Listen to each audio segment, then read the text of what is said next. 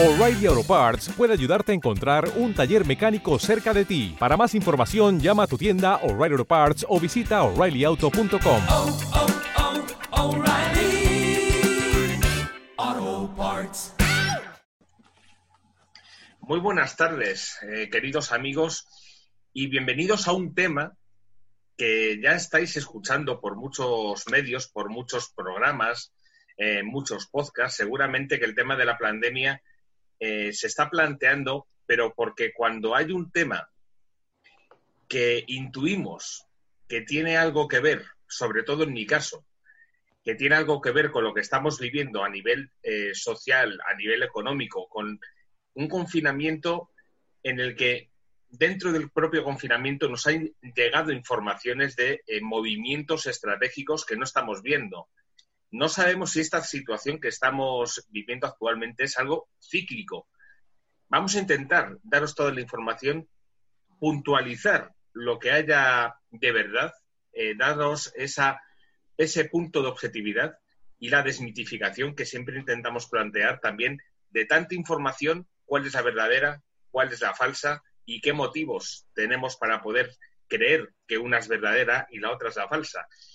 Para ello, queridos amigos, hoy creo que tenemos seguro a uno de, a dos de los, mejores eh, ponentes, eh, de los mejores informados en este tema. Vamos a aprender seguro muchísimas cosas con Miguel Ángel Ruiz. Eh, muy buenas tardes, Miguel Ángel. Vamos a, a aprovecharte también muchísimo. Perfecto, encantado, muy buenas tardes, muy buenas tardes, noches y encantado de estar con vosotros. Y con nuestro querido amigo eh, Pierre Montagudo. Eh, muy buenas tardes, Pierre, bienvenido una tarde más. Muy buenas, Antonio, Miguel Ángel, amigos y amigas del Ojo de Oro. Es un placer estar con todos y todas. Vamos a ver, queridos amigos, mmm, el tema de la pandemia. Vamos a ver, ¿en qué contexto queréis plantearlo inicialmente? Porque a mí ahora mismo me vienen informaciones que me han ido llegando en este confinamiento de movimientos estratégicos, de eh, movimientos bélicos que se han producido de Estados Unidos hacia la zona del este de Europa y de eh, algunos países del este de Europa en relación a la costa este de Estados Unidos. Movimientos militares que no sabemos muy bien. Pero también estamos viendo movimientos socioeconómicos, desde Latinoamérica a Norteamérica, la zona del este de Europa al centro de Europa. ¿Cómo lo podemos plantear para que los oyentes que no tienen esta información tengan una idea general de las realidades que estamos viendo actualmente? Pierre, por ejemplo. Eh, hay que cualquier lectura que hagamos desde ahora hasta noviembre en clave electoral correspondiente a las elecciones estadounidenses y podemos esperar que ocurra absolutamente cualquier cosa, una maniobra intempestiva, eh, que se saque algo de la chistera Donald Trump para procurar por todos los medios eh, la reelección en las elecciones estadounidenses.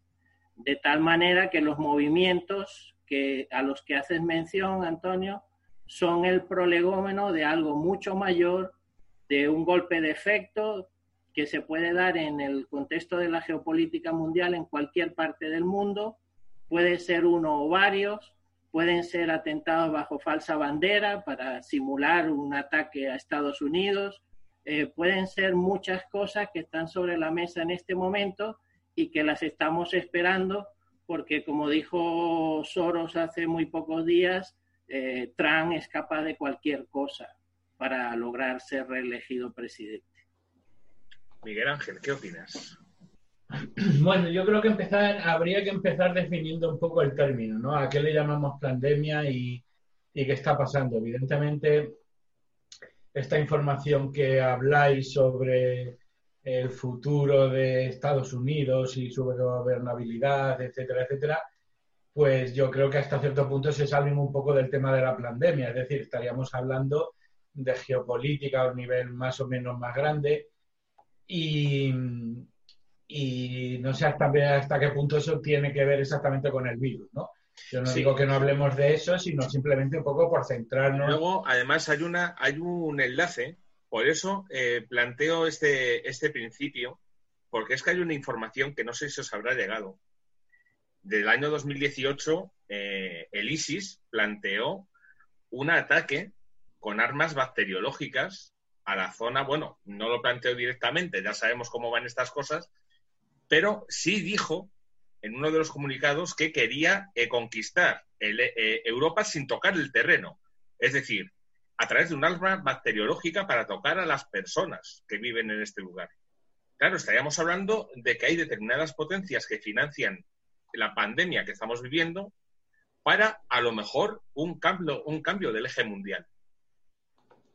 Bueno, a ver, yo creo que a nivel de lo que es ventana de oportunidad, quizás sea ahora mismo uno de los peores momentos para hacer un ataque bacteriológico por parte de, de Al Qaeda, en el sentido de que eh, ese factor sorpresa que lo hubiéramos tenido, por ejemplo, hace un año, y lo hemos visto con el virus, ahora todo el mundo está bastante, vamos a decir, bastante concienciado y en el cual hay ahora mismo, eh, bueno, pues un momento en el que el que, en el que a nivel histórico, pues todos los estados están como muy, muy eh, concienciados con el tema del virus, ¿no? Se, se, se practica un poco, eh, bueno, pues ya estoy viendo todo el tema de la mascarilla, etcétera, etcétera.